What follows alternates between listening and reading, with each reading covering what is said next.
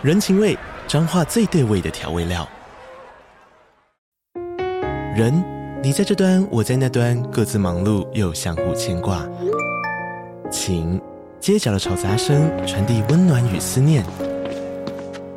味，是从每一个转角飘出的乡愁。这里是彰化县政府 Pocket 节目《彰化早咖》，我是主持人内克。从彰化大小事各具特色到旅游攻略，透过轻松有趣的访谈，带着大家走进最在地的早咖。准备好了吗？彰化的故事，我们说给你听。以上为彰化县政府广告。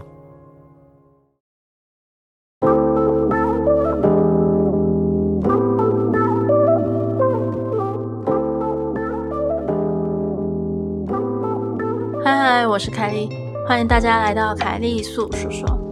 日本灵异怪谈，被老婆强大的第六感拯救，让我躲过恐怖的灾难，细思极恐的恐怖故事。希望你的耳朵能带你感受到毛骨悚然的氛围。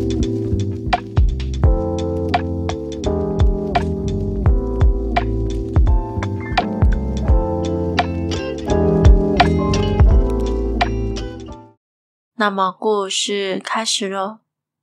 朋友下星期就要去登山，所以他在自己的家里做事前准备。他老婆都觉得他这个兴趣有点烦人，但还是每次都陪他一起打包行李。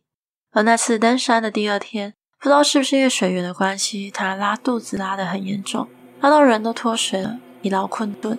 他打开急救包，想看看里面是不是有什么可以用的东西。结果却发现了他自己都没有印象，他有放进去的整肠剂。吃完以后稍微恢复了一点，至少是可以走路的状态。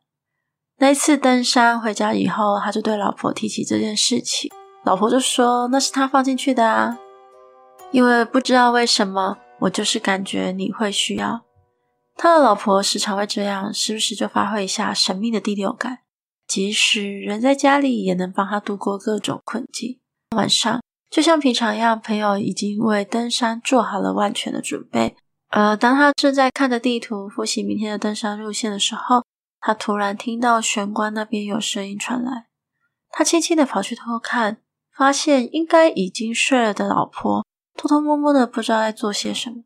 他疑惑的问老婆：“你你在做什么？”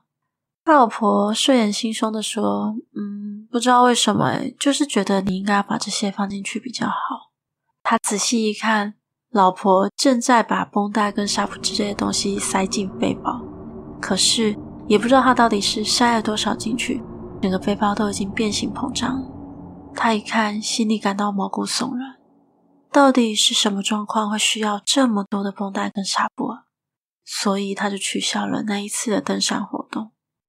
故事结束喽，今天的节目就到这里喽。欢迎在 First Story 的留言区留言给我，也可以到 YouTube 或是 FB 粉专找我。下次你想听听什么故事呢？我们下次见喽。